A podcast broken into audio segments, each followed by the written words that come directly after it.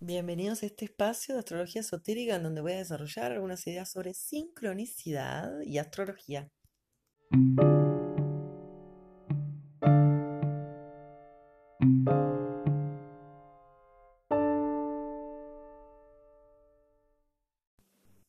Voy a poner el ejemplo del caso de Mauricio Macri para iniciar este episodio de sincronicidades que nos va a resultar muy didáctico. El señor Mauricio Macri, presidente de la Nación, es acuario. Durante toda su candidatura para ser presidente, se casó con una mujer de Aries. El padre es también de Aries, con quien tuvo una relación muy conflictiva, fue un tremendo mafioso, presidente del Banco del Correo Argentino, y además con una lucha, disputa siempre con el hijo y molestándolo. El hijo se casa con una Aries del mismo signo que el padre, a la que le dice que es hechicera porque en el transcurso de conocerla a ella, él se candidatea como presidente. Con ella es que gana a presidente. Luego de ganar a presidente, fíjate la, el énfasis que hay de Aries en la vida de él, ¿no? Y el trauma también. Luego se casa con ella, tiene una hija, se hace presidente y en ese trayecto de que ya gana y es presidente en, en una presidencia rarísima que tuvo, al final de esos pocos meses le quedaba para cumplir los cuatro años y muere el padre, muere ese Aries inicial, ¿no? De la matriz inicial. Cuando muere ese padre, él decide eh, candidatearse nuevamente.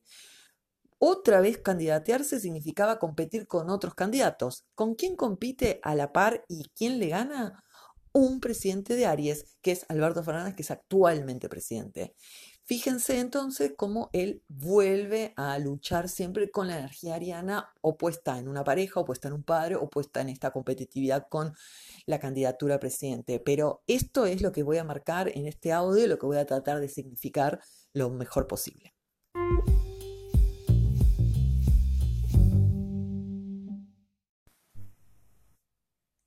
Bueno, desde que comienza la vida de una persona ya está vinculado con alguien, ¿no? O sea, tiene una madre, tiene un padre, o quien sea que esté al cuidado de ese niño, niña, niña.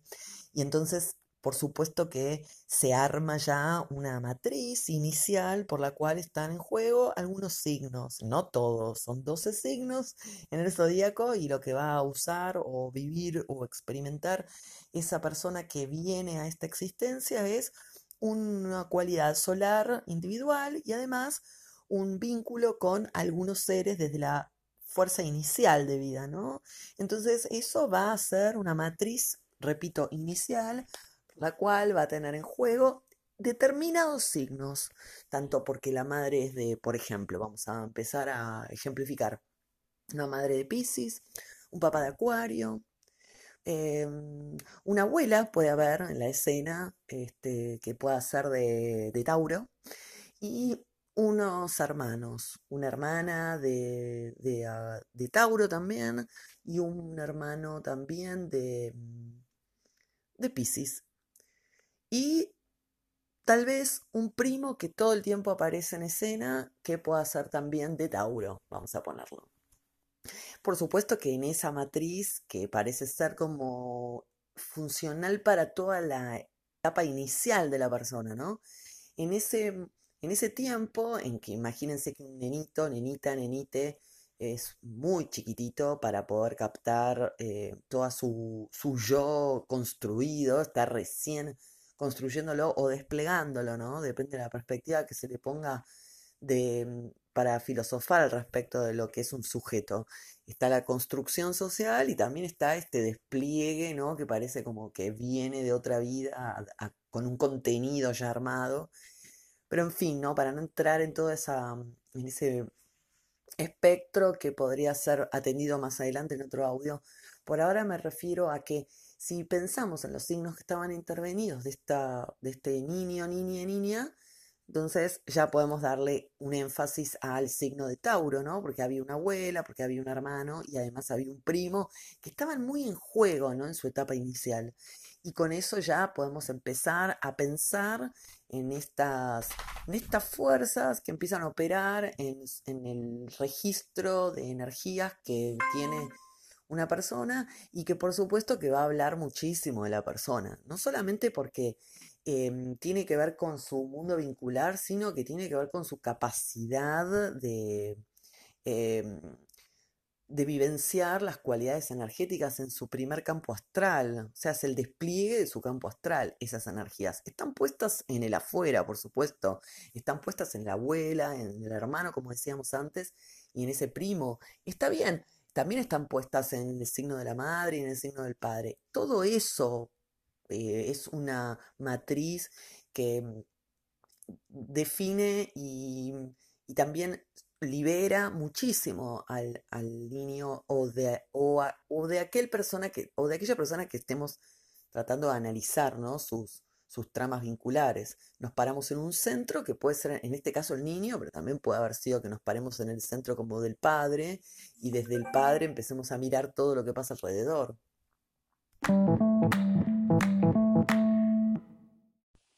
Con respecto a las sincronicidades, hay muchas anécdotas, cada uno tiene infinidad de anécdotas y tiene que ver con números, con registros de, datos, ¿no? Que se van repitiendo, que me parece que los vi, que los repito, o qué sé yo, direcciones, números de teléfono, datos, fechas de gente, números que veo constantemente, y imágenes, ¿no? Que me voy a un país y está el mismo, no sé, la misma cosa que con la que yo me crié siempre y justo caigo en un hotel que está ese, ese mm, objeto que me siguió siempre, bla, bla, ¿no? Hay como mucha, mucha eh, anécdota sobre la cantidad de cosas que pueden acompañarnos a lo largo de la vida desde lugares que no fueron voluntarios, ¿no? O sea, yo no decidí que estuvieran, pero que están de alguna manera señalando el camino. Pero eso es algo que no es el punto de este eh, audio, sí lo voy a hacer en otros momentos, pero más que nada tiene que ver con el mundo vincular, ¿no? De la gente, los signos que están en juego y desde ahí pensar, ¿no? Hay un, hay un caso, hay muchísimos casos, pero comienzo con este, ¿no? De alguien que tiene un vínculo durante varios años, está en pareja y de pronto se separa, decide, después de largo episodio, ¿no? De, de estar terminando el vínculo, decide finalmente irse. En el trayecto de irse, esa misma semana, el trayecto de irse, de, digamos, de realmente cerrar la puerta de esa casa y abrirla en otra, esa misma semana habla, le habla una, un amigo, o sea, una persona que que tiene un contacto, pero no es un contacto fluido, que de hecho no, no estuvo en, el último tiempo cuando esta persona estaba separándose. Entonces aparece y en este aparecer justo le ofrece que un espacio en su casa, porque él hace un tiempo que está alquilando un espacio en su casa. Em, pero de la nada, o sea, como fue algo impensado, ¿no?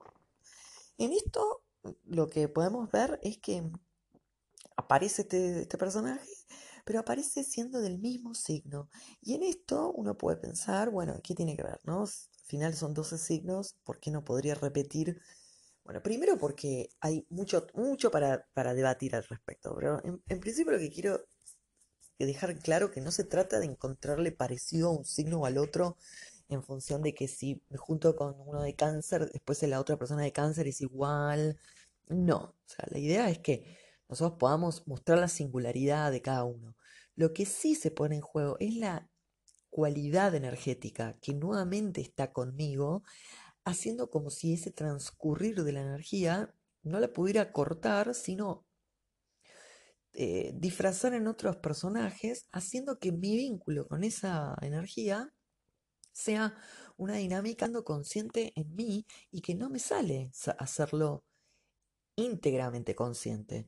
Es decir, que no puedo usar, supongamos que esta persona de la que estamos hablando fuera, eh, no sé, Géminis. Entonces, esto, este vínculo sería desde ya una dificultad que yo tengo, una dificultad que yo tengo para comerciar, para hablar, para comunicarme, para entenderme, para escuchar, para escribir. A la vez, por estar Géminis ahí en estos lazos, esa cualidad la tengo latente y además de latente, preconsciente, ¿no? Como si fuera que lo, lo, utilizo, estoy en el proceso de utilizarlo. Por lo tanto, no es algo que está o reprimido o que no tengo alcance. De hecho, porque estén estos vínculos de ese signo, hace y significa que yo tengo esa cualidad en mí, pero que la puedo desarrollar o desplegar o activar o iluminar en función de la relación con el otro. Entonces, se hace muy interesante em, comenzar a pensar cuándo aparece ese otro y cuándo desaparece ese otro, me parece fundamental en toda la ontología de la persona. Pero bueno, continuando con otros ejemplos, está también un caso, ¿no? Como el de, alguien que está, eran algunos empleados, no muchos, cinco o seis empleados, en un lugar, y uno estorba mucho y definitivamente lo echan, finalmente lo echan.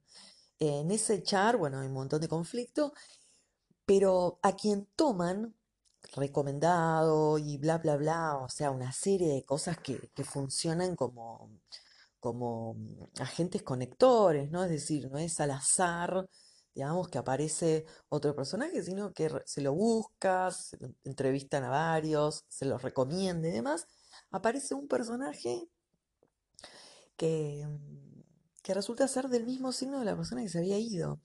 Y uno, al, verlo, eh, hay muchas diferencias y es la idea, ¿no?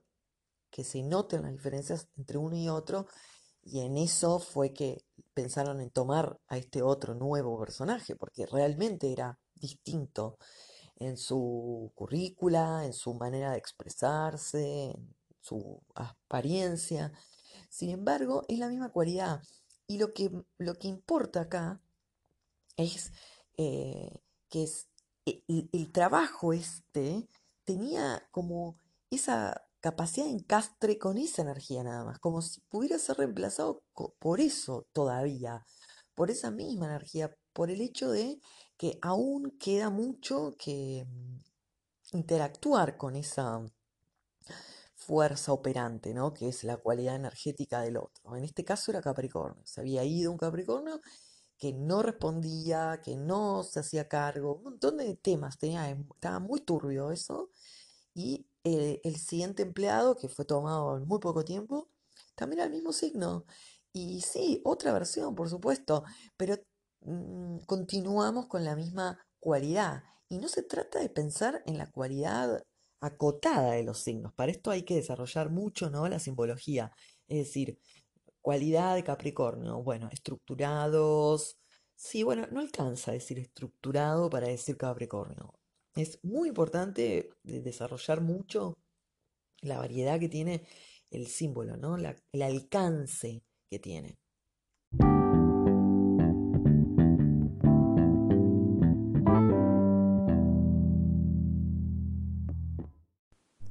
Voy a retomar el tema de eh, la matriz inicial de esto de mamá, papá, hijo y de una triada que es bastante interesante en su simbología. Nosotros somos hijos de dos signos. Estos dos signos formaron un hijo. Son dos personas que así es como se constituye la humanidad, con dos personas procreando otro sujeto. O sea, dos energías que de, alguna manera tienen un canal de expresión que es el hijo. Y ese canal de expresión se da en un determinado mes del año, en un determinado día, en un momento, y una cualidad del año. Esa cualidad puede ser de Aries, Pisces, Tauro, Géminis, ustedes sabrán cómo analizarlo según el caso ¿no? de cada uno, pero viene este hijo posibilitado de expresión y de vida a través de estos otros dos que son padre o madre. Y no quiero ser muy, muy em, heteronormativa, ¿no? Estamos en la era de Acuario, por supuesto que pueden venir de padre y padre, de dos mujeres, puede venir del vientre de sustituto, puede venir de una adopción también, de un chico más grande que uno adopta, eh, puede venir de, una mujer que quiere tener un embarazo con un donante y la verdad que no sabe el signo del donante, así que eh, no es para ser tan Em, en la norma estar, ¿no? Y solamente puse ese ejemplo como modo así amplio. Pero bueno, con respecto a pensar, ¿no? De qué signos venimos, me parece que lo impresionante de esto es dar cuenta que no es casual eso y que le tenemos que dar una fuerza de, de cualidad solares en síntesis, ¿no? Son dos signos, por ejemplo, puede ser que yo venga de dos personas que son de una de Tauro y la otra persona es de Leo. Y nazco yo en un momento del año en que soy de Escorpio. Esto, por supuesto, que tiene algo que no solamente que, que analizarse como síntesis, ¿no? De lo que serían los tres signos juntos, qué significaría eso, sino empezar a pensar en que ese niño que nace, que es este de de Libra, por ejemplo, hace entonces un juego que considerar, ¿no? Se pone en juego, quiero decir, no solamente para estos padres, esta, esta nueva energía que se pone en juego en la familia, sino para el niño también se pone en juego que su propia cualidad energética libriana esté em, como aumentada eh, y, estimulada por estas otras dos cualidades. Pero no significa que el padre entonces le enseñe su energía o le pase o por el hecho de estar viviendo juntos, por osmosis uno se pase la energía hacia el otro. Entonces, como mi, mamá es de tal signo, eh, entonces ella me enseña a mí cómo ser. no, no es así el análisis, sino que ese niño ya viene con esas cualidades energéticas, es su extensión del campo astral, son como herramientas, como dones, están en su mochila, tanto lo taurino como lo leonino, tanto del padre como de la madre o de los sujetos que lo críen, que podrían ser abuelos incluso, ¿no? La, propuesta es pensar cómo es esa matriz inicial, en qué está, cómo está constituida esa crianza y esos primeros actos fenoménicos de una energía en bruto, porque esos padres y madres van a mostrar a ese niño una, una extensión mm, en bruto de sus cualidades. Lo que lo va a hacer neto es el desarrollo de su yo, del, del yo del niño.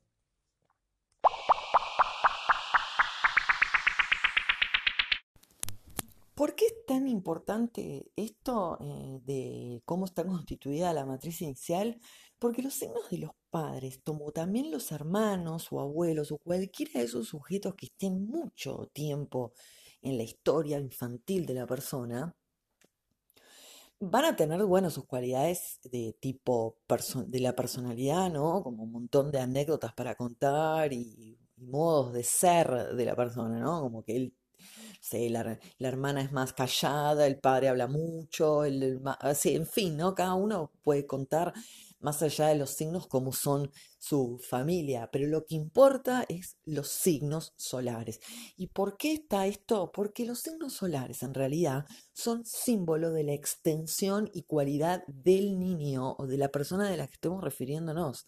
Entonces va a tener no solamente esa esos vínculos van a ser símbolo de su vida, sino que también va a notarse no solamente en lo relacional, sino en las manifestaciones de la vida per se esas cualidades. Si por ejemplo yo tengo una mamá que es acuariana, en mi vida va a haber acuario, pero no gente acuario, que también eso va a pasar muchas veces y ahora voy a explicar de qué trata esa repetición o esos tipos de sincronicidades. Pero lo que quiero apuntar acá ahora rápido es que lo acuariano que es mi mamá no es que solamente va a ser un lazo maternal o un lazo con mi mamá, sea buena, mala, fea, lo que sea, sino que va a hablar de qué capacidades se van a desarrollar en la vida que yo experimente. No solamente porque yo haga de acuario algo o porque yo tenga cualidades acuarianas, sino porque en el campo astral va a haber cuestiones acuarianas a considerar. Em, cuestiones acuarianas desde objetos, eh, paisajes, em, em, y juegos ilusorios, expresiones de los otros, momentos históricos.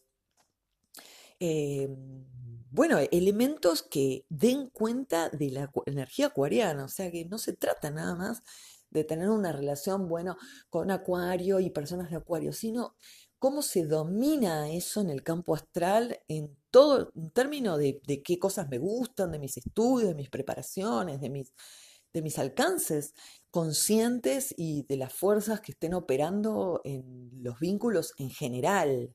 Entonces, es esto, ¿no? De lo que trata también la cuestión energética y la cuestión de los lazos.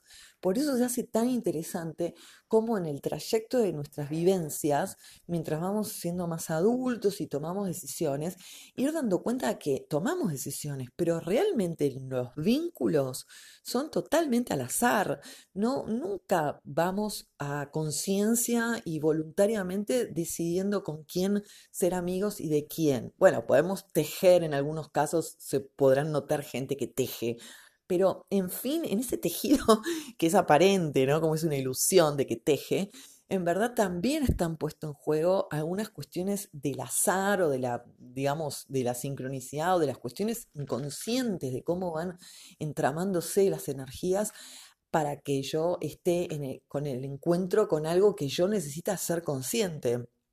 Es decir, se van, van a notar muchísimas veces cómo se da, o, siempre lo pueden notar también, cómo se da esto de que yo puedo ir a un espacio en donde conozco a alguien, ese conocer a ese otro que me cae bien por X razón, em, va a ser algo que yo no decido, sino que ese, por ahí decido ir a ese lugar, y a veces ni siquiera, ¿no? Para encontrarme con alguien tampoco hace falta que yo me decida, ¿no? A veces justamente en la historia lo, más divertido es, es, ver que al final eh, sin querer me encontré con el otro, ¿no? O sin, o sin darme cuenta estaba ahí, ¿no? Esas cuestiones que a veces hacemos románticas, ¿no? De que oh, ni esperaba conocerte, te conocí, ¿no? Todas esas, cosas que están, por supuesto, pero están en todo, digamos, en, en, las, en, la, en la mayoría o en todas las relaciones no hay una decisión consciente. Yo puedo decidir que, bueno, con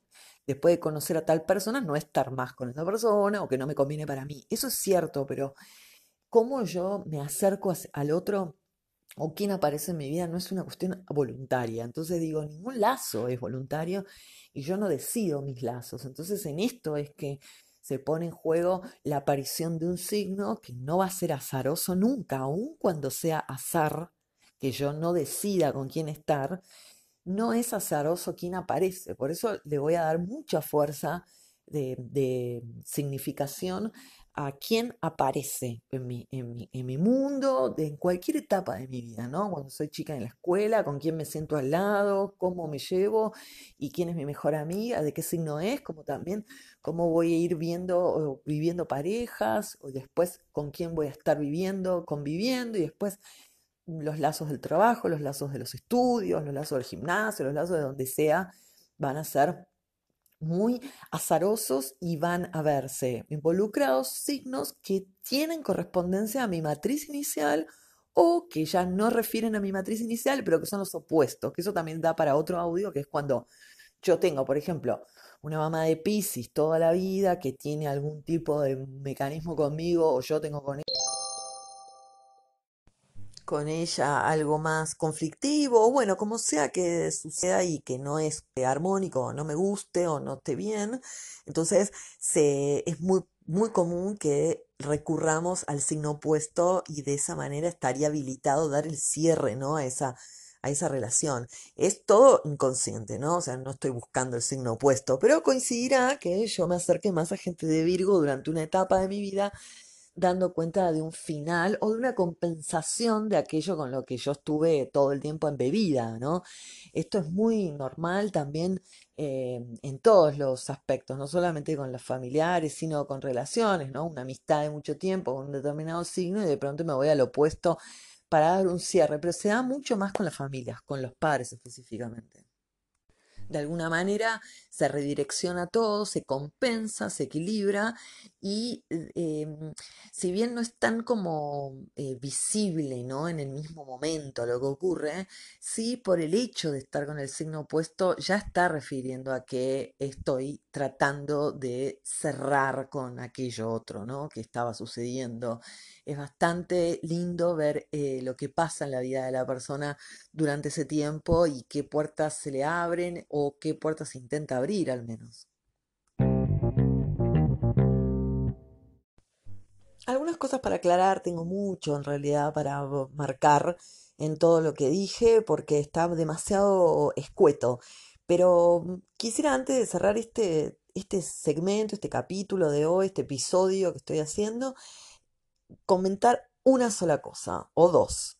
En principio, cuando digo que dos personas tienen un canal de expresión a través de su hijo en un determinado momento del año, es decir, yo estoy con alguien y con ese alguien tenemos un hijo en septiembre, por ejemplo, esto no solamente va a darle muchísima entidad a este chico porque va a dos energías a tener en cuenta como atributos exponenciales en su vida. Esas van a ser herramientas que va a tener por el resto de su vida estos dos signos del padre, sino que también para los padres, o sea, para mí y para la persona con la que tuve este hijo, va a ser un canal de expresión para mi vida incluso, no solamente para darle fuerza de vida a ese sujeto, sino también ese sujeto es símbolo de que yo estoy abriéndome al conocimiento de esa energía desde otro lugar, desde otra vivencia. Esto como punto que lo voy a marcar mucho porque es espectacular atender este tema, ¿no? En función de qué hijo tuve, más allá de que le gusta, que no hace y todo lo que vamos descubriendo en la construcción social, sino de qué cualidad solar eso habilita en mí mucho. Está, estoy gestionando una propuesta energética, por supuesto lo estoy gestionando inconscientemente, ¿no? Pero está en mí esta habilidad nueva a recorrer. Por lo tanto, supongamos que tengo un hijo de, no sé, de, no sé qué signo poner ahora, pero de Libra. Bueno, esto libriano está en mí nuevo, estoy accediendo a la rejuvenización de lo libriano en mí. Eso es muy importante, o sea que estoy educándome recién con respecto a eso. Supongamos que este hijo que tengo de Libra es también del mismo signo que, no sé, que mi papá, o que mi tío, o que mi hermano. Es, bueno, agrega muchísima data a la cuestión que analizar. Esto barra, pongo acá una barra y continúo con otra cosa que quería remarcar. Y es la siguiente, cuando yo digo que si estoy en un vínculo, estoy aprendiendo de, ese, de esa energía, de esa cualidad, supongamos como en el ejemplo que di con Géminis. Si estoy con Géminis, estoy aprendiendo a hablar y escribir. No, no, no, no, no, no es así. Yo tengo eso que está brotando en mí, ese interés, eso geminiano está brotando en mí, está por manifestarse en mí, estoy conociéndome yo de una manera distinta, cambiando de perspectiva, queriendo aprender otras cosas. Como esa fuerza se está fenomenizando en mí, voy a hacer aparecer, no es voluntario, repito, ¿eh? no es que yo digo, eh, y hago aparecer a alguien. No, no, se, se, da por supuesto de un modo inconsciente, justamente porque brota de mí la energía geminiana y entonces fenomeniza un personaje con el cual continuar esta experiencia en mí geminiana. Entonces voy a conocer casualmente, aunque sea una broma, pero obviamente que no es casual, eh, voy justo a conocer una persona geminiana y voy a recorrer un largo trayecto con esa energía. Ahora, ¿qué pase luego con esta persona? También va a tener un análisis muy extensivo porque también se, necesita observar, bueno, cuáles son las, pues, las dinámicas, ¿no? Con ese, ese signo y si representa también eh, un nexo con otra cosa, en fin, eso también merece toda la apertura, ¿no? Para analizar pero no se trata de que el otro me dé a mí. No es que porque yo esté con una persona de Aries me va a dar a mí su voluntad, su acción, su dirección. No, el otro no me da. Esto es muy importante pensarlo y debatirlo. El otro no me da a mí. Yo estoy, eh, la palabra gestionando es fea, pero yo estoy eh, fenomenizando, viviendo, desplegando, haciendo brotar otros, otras conciencias y para eso necesito el lazo vincular. Pero no sé si el otro me lo da, sino yo estoy dando a que el otro en tal caso me dé. ¿Se entiende?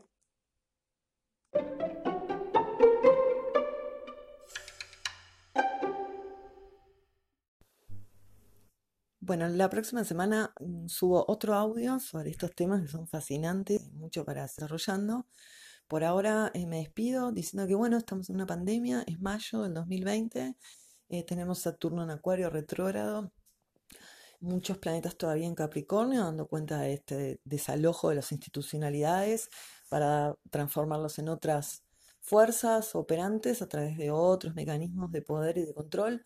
Ya veremos cómo se va suscitando. Estamos en una transición, así que es difícil definir, pero la idea siempre es eh, seguir en la humanización, intentando ver de qué trata eh, las revoluciones de conciencia y la evolución en sí, ¿no? Que es tal vez una fuerza operando más allá de nuestros conocimientos y que nos permite sobrevivir y seguir eh, pensando en el futuro y tomando conexión con lo posible. Eh, bueno, me despido. Recuerden que yo soy Diario de una Astróloga, mi nombre es Laura, estoy en redes a través de Diario de una Astróloga o del blog Cuentos de Astrología y siempre dispuesta a cartas natales y todo tipo de diálogo que ayude y promueva la espiritualidad y la toma de conciencia de distintos enfoques y además desde siempre la filosofía. Un saludo, chao.